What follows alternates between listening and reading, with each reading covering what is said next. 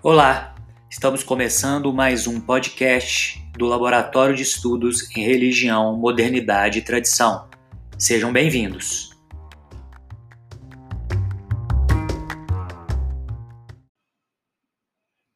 A nossa convidada de hoje é a professora Daiane Essel, do Departamento de Educação da Universidade Federal de Santa Catarina.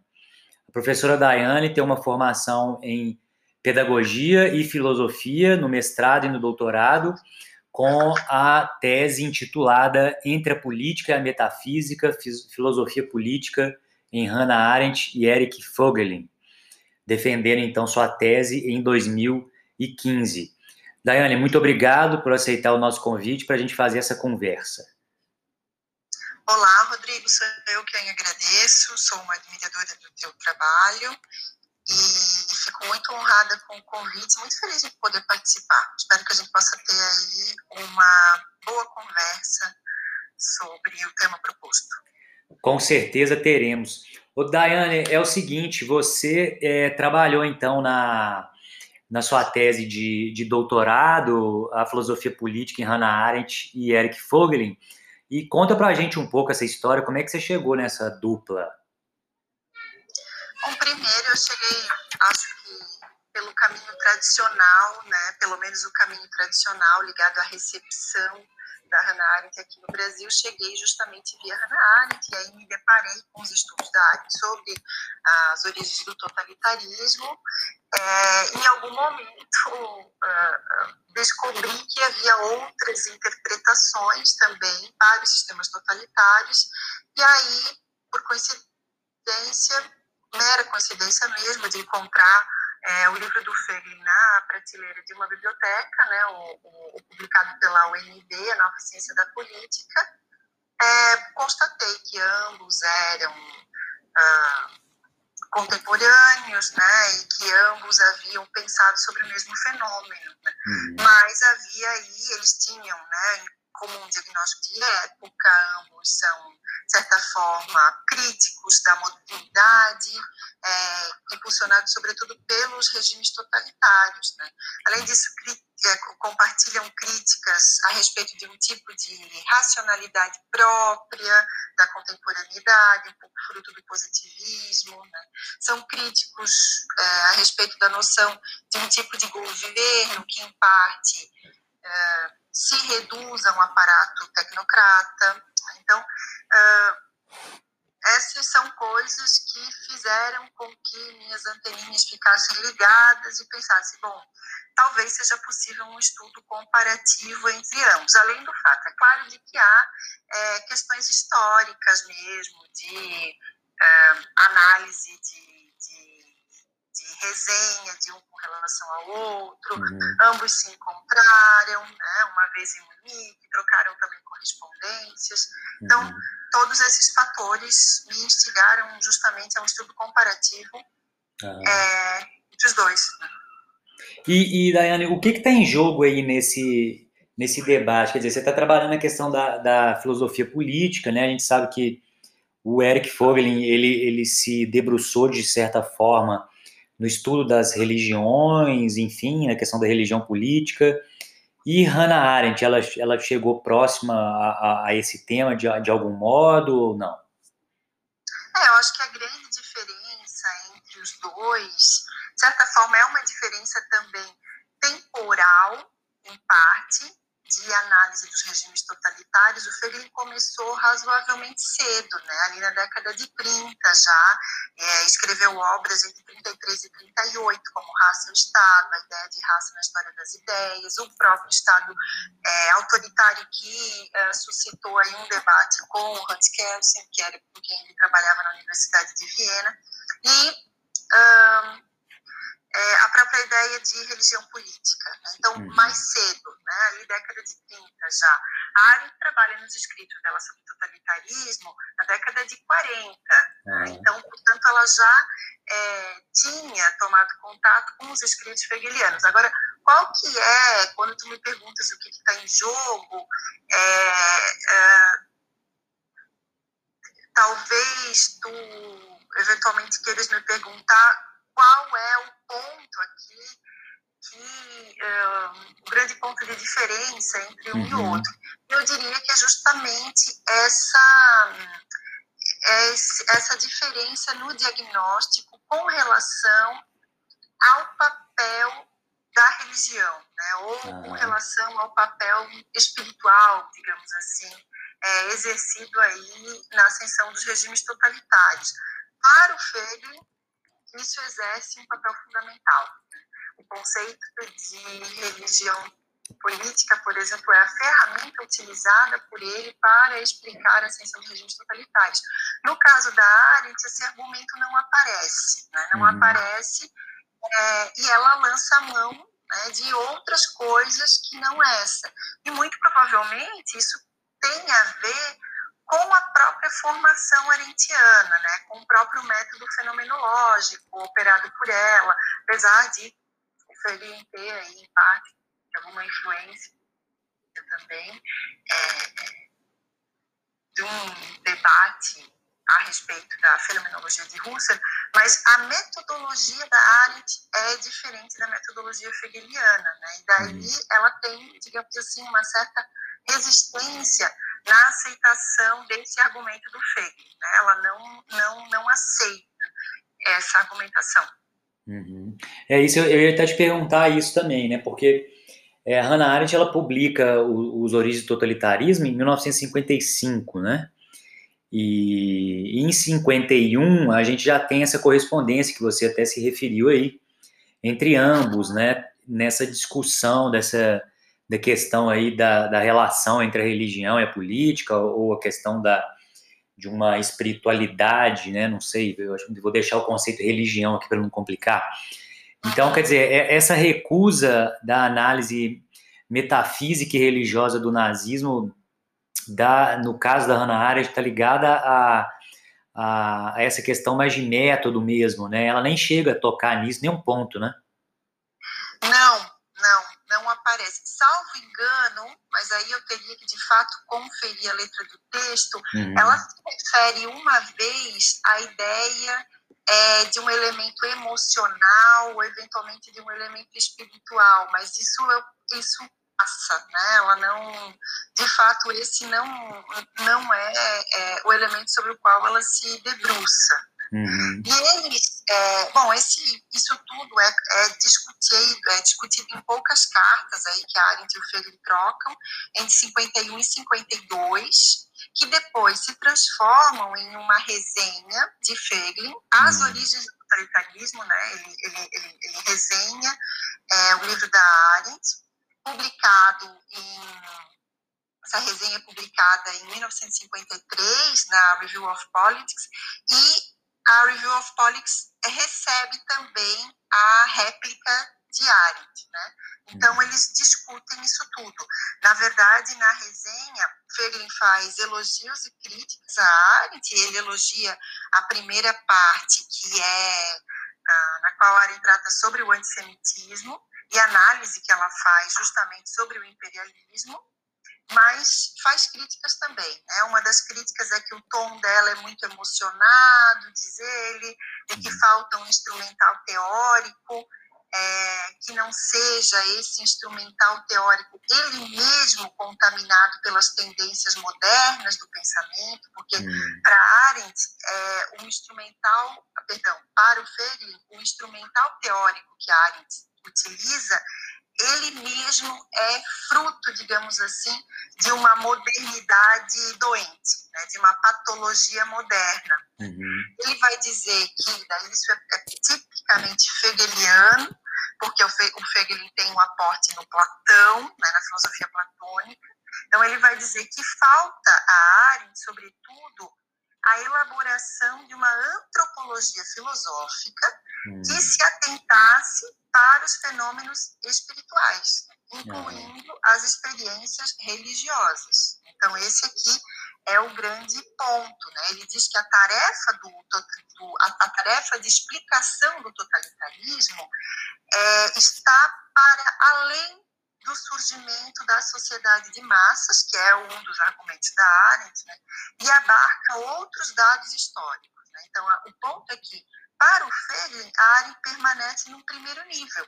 né, que seria um nível assim um pouco mais elementar, justamente porque é, não se ocupa em investigar questões que estejam ligadas à, à essência, né? ela fica só no nível da imanência. Uhum. E o Freud dá a entender que justamente a interpretação que ele faz com relação é, à interpretação que Arendt faz do totalitarismo é que ela se encontra, digamos assim, numa espécie de corrente de um sectarismo imanentista.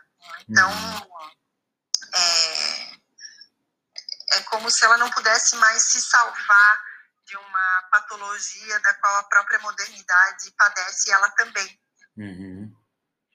Interessante. É, o, o Raymond Aron também, né, que já passa por esse tema aí de alguma forma, né, o filósofo francês, no verão de 44, ele publica um artigo chamado Futuro das Religiões Seculares. Né? Uhum, exatamente. E depois ele vai ficar famoso né, com L'Opium des Intellectuels, no início da década, da década de 50. Uhum. E aí, essa questão do conceito, né, das da religiões seculares, das religiões é, políticas, né, que pode ser tomado um como o outro aí, me parece, é, que a realidade que esse conceito já, já, já tentava abarcar é, já havia aparecido em outros textos, já inclusive lá do, do final do 19, enfim, né? O Lewis Strauss, inclusive, faz uma crítica ao, ao Fogelin, dizendo que aquilo ali, essa questão de religiões políticas, era variações de um tema muito banal,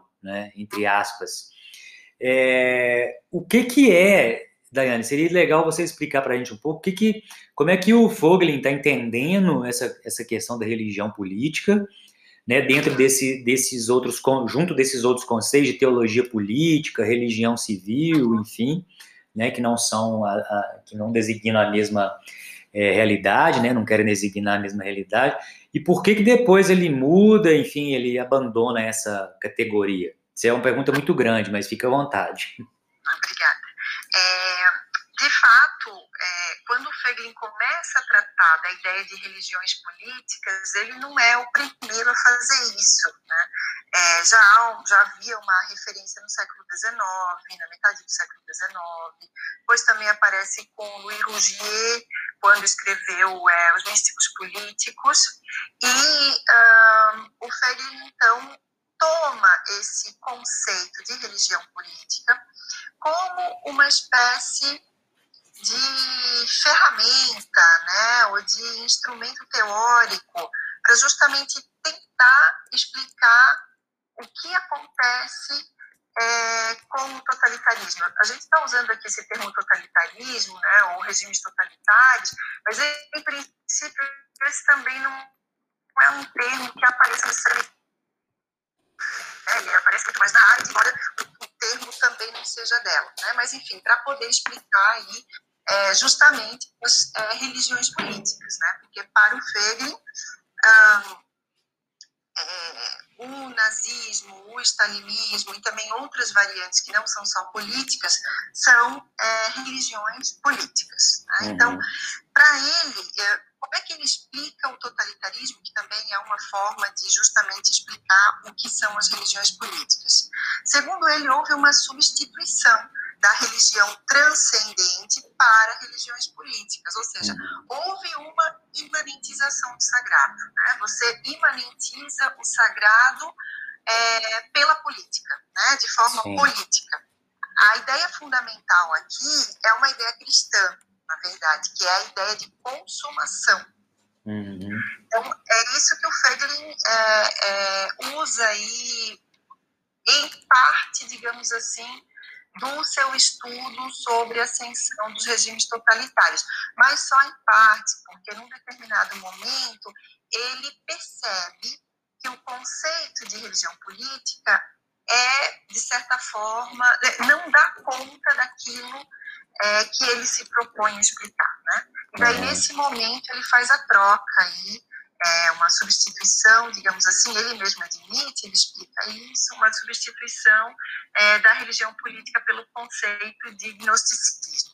E daí sim, a literatura sobre gnosticismo nesse período está é, em ebulição, né, aparecem aí os manuscritos de Qumran, é, a obra do Hans Jonas, depois eu posso tratar um pouco mais disso, mas tu também me fizesse uma outra pergunta aqui e eu acho que é interessante responder, né, que é essa questão ligada é, à teologia política. Né? Se teologia política e se religião política são a mesma coisa. Uhum. Se, por exemplo, teologia política a la Carl Schmitt é a mesma coisa de religião política lá Eric Feiglin.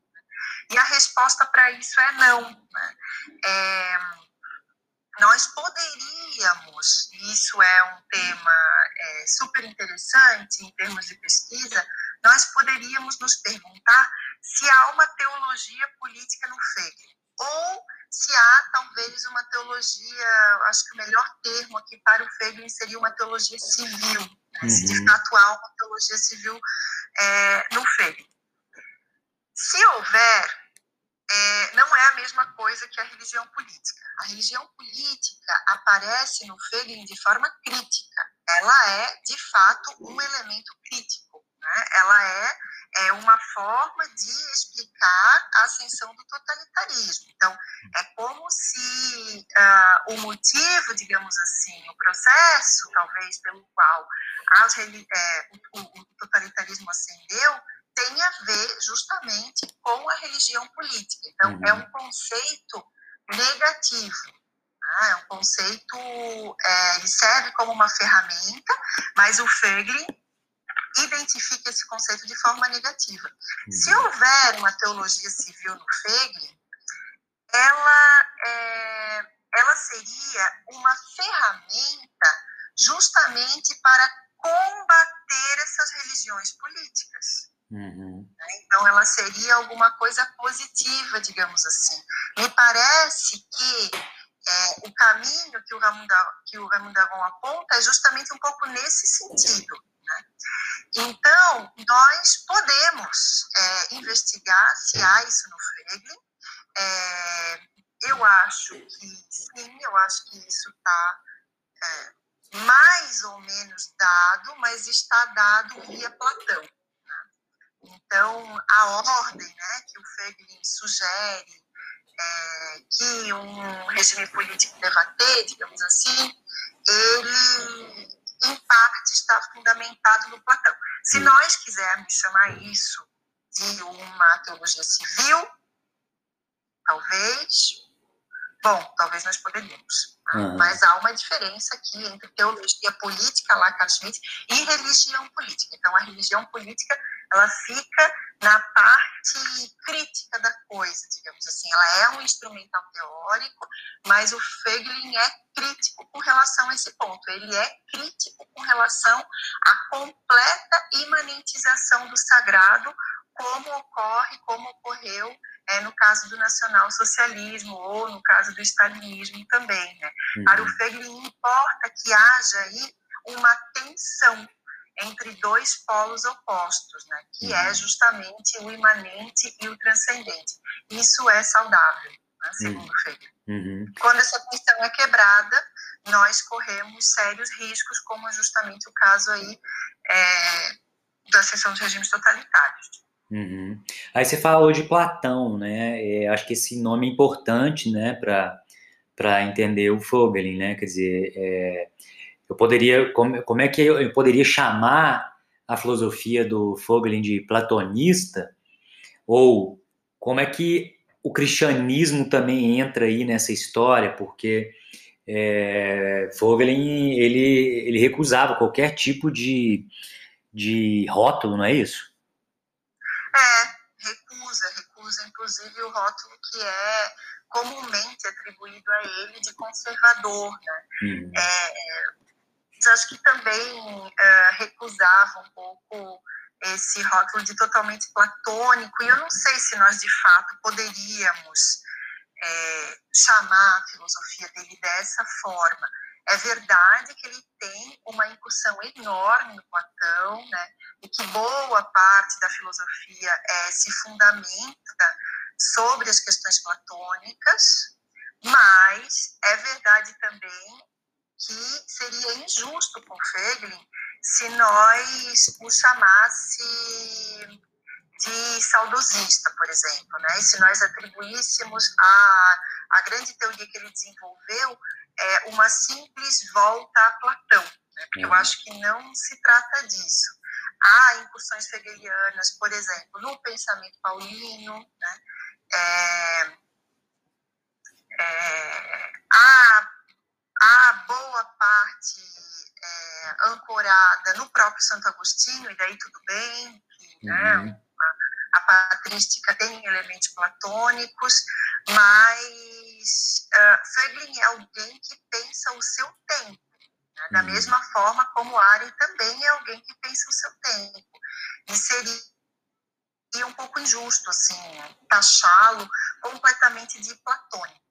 Mas é bem verdade que não se lê Feglin corretamente se nós desconsiderarmos as questões do Platão que estão ali na filosofia hegeliana. Né? Então, por exemplo, toda essa questão da ordem, toda essa questão relacionada a uma verdade né, contra é, os doxais sofísticos, que também são apontados pelo Platão, que é justamente o contrário que a Hannah Arendt faz. Né? A Hannah Arendt faz um movimento totalmente oposto nesse sentido.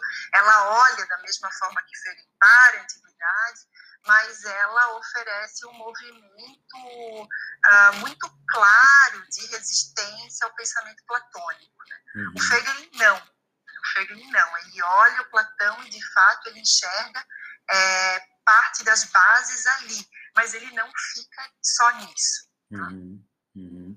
Agora, Daiane, é, como é que se relaciona aí um pouco, porque esse texto lá da religiões políticas na década de 30, depois o, o Foglen vai entrar no, no, debate ali da questão do gnosticismo, né?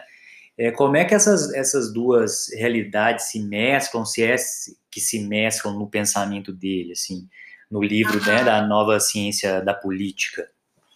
Isso, é, a partir da década de 50, né, ele percebe que ele precisa é, de um conceito um pouco mais amplo uh, do que as religiões políticas. Por que, que mais amplo? Porque, de certa forma, o Fegel tenta encontrar é, alguns elos de ligação entre a gnose antiga e os movimentos totalitários modernos. Né? Uhum. Né? Mas, então, ele vai muito lá para trás, coisa que as religiões políticas não vão. Ele tenta observar é, parte da gnose antiga, do, do gnosticismo antigo. Mas, mas é justamente ele também é, se dá conta de que há uma gnose moderna. Né? Uhum. E aí é, ele identifica né, que há uma linha de continuidade é, do gnosticismo antigo com o gnosticismo moderno, mas também há elementos de ruptura. Então, por um momento, ele, é, um momento importante aí da carreira dele, é, do, do, mais da carreira, mais do percurso intelectual, né, da carreira em si, ele se debruça sobre esses estudos do gnosticismo.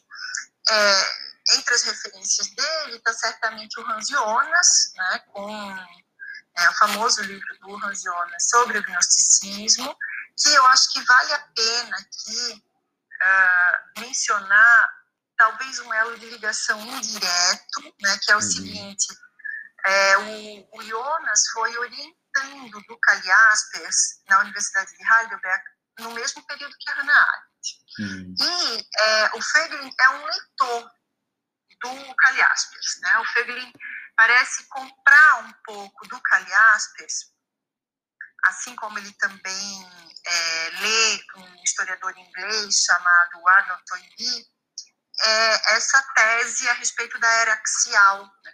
E aí ele ah, fica também né, um pouco é, tentando investigar ali o que, que, mais ou menos ocorreu em termos de gnosticismo no final da antiguidade, né, é, é, é início do cristianismo. Né? Ah, então, ele também lê Calhaspers e tem interesse por essas questões que são muito relacionadas à filosofia da história. Então, é possível também fazer um debate é, do Feiglin com o próprio Kalevich, né, que uhum. também uhum. estudou com o Kaliaspers, né, uhum. é, com o com o Hans Blumenberg, né, que tem toda aquela discussão a respeito é, da novidade, né, ou da, da, da, da, legitimidade dos tempos modernos, né, uhum. porque há no Feiglin um interesse bastante legítimo, bastante salutar com relação às questões da filosofia da história. E aí o gnosticismo aparece aqui, de uma certa forma, então, o que, que o Hans Jonas faz? Ele tenta investigar uma espécie de tipologia dos símbolos gnósticos, a ideia do estranho, o mundo dos eões, a dualidade posta entre luz, escuridão, confusão, uhum. que são coisas que o Feiglin é, vai retomar depois num texto de 1969 chamado O Substituto da Religião. Uhum. E aí ele vai elencar justamente seis características do posicionamento gnóstico, uhum. que são baseados nesses estudos do gnosticismo. Né? E justamente com isso ele também tenta explicar é, a ascensão do totalitarismo. Na verdade, ele faz uma substituição aí do conceito de religião política pelo conceito de gnosticismo, uhum. porque ele acha que abarca historicamente mais elementos e que neste abarcar historicamente mais elementos é, é mais fácil explicar essas, essas a, a ligação que há, os elos de ligação que há entre isso e a ascensão é, do, do, dos regimes totalitários modernos. Uhum. Interessante. É, você hoje tem acompanhado esse debate porque né, é, me parece às vezes que a gente fica meio que patinando né, na, no debate. Assim, eu não sei, não, não, sei se é uma impressão correta, mas se a gente é, avança de alguma forma, né, você tem visto alguma coisa interessante que saiu sobre esse tema é, como é que está isso, né? Quer dizer, está fora de moda estudar religião política, né? ou, ou, enfim, a questão dos regimes totalitários nessa chave aí de elementos mais ou metafísicos, ou mesmo, enfim, numa perspectiva mais psíquica, sei lá, né? Se você está vendo alguma coisa aí de interessante. É, acho que, uh, bom, fora de moda não tá, não. Né? Eu acho que no Brasil talvez esse debate seja um pouco é, subestimado. Né? Eu acho que é, no Brasil, de forma geral, quando se fala, digamos assim, de ascensão de regimes totalitários, isso tem sido discutido frequentemente é, por causa da ascensão do conceito de fascismo e tal. Uhum por causa desses debates em função da ascensão do fascismo e, e, e, tudo mais, às vezes se retomam justamente essas questões ligadas à ascensão de movimentos totalitários. Mas eu tenho a impressão é, de que no Brasil se comprou de fato a tese da Hannah Arendt, né? Uhum. E se lê é, muito pouco o Eric Feiglin aqui, de forma que nem é possível se estabelecer, digamos assim, um debate decente com relação a esse ponto que é levantado sobre o Feiglin.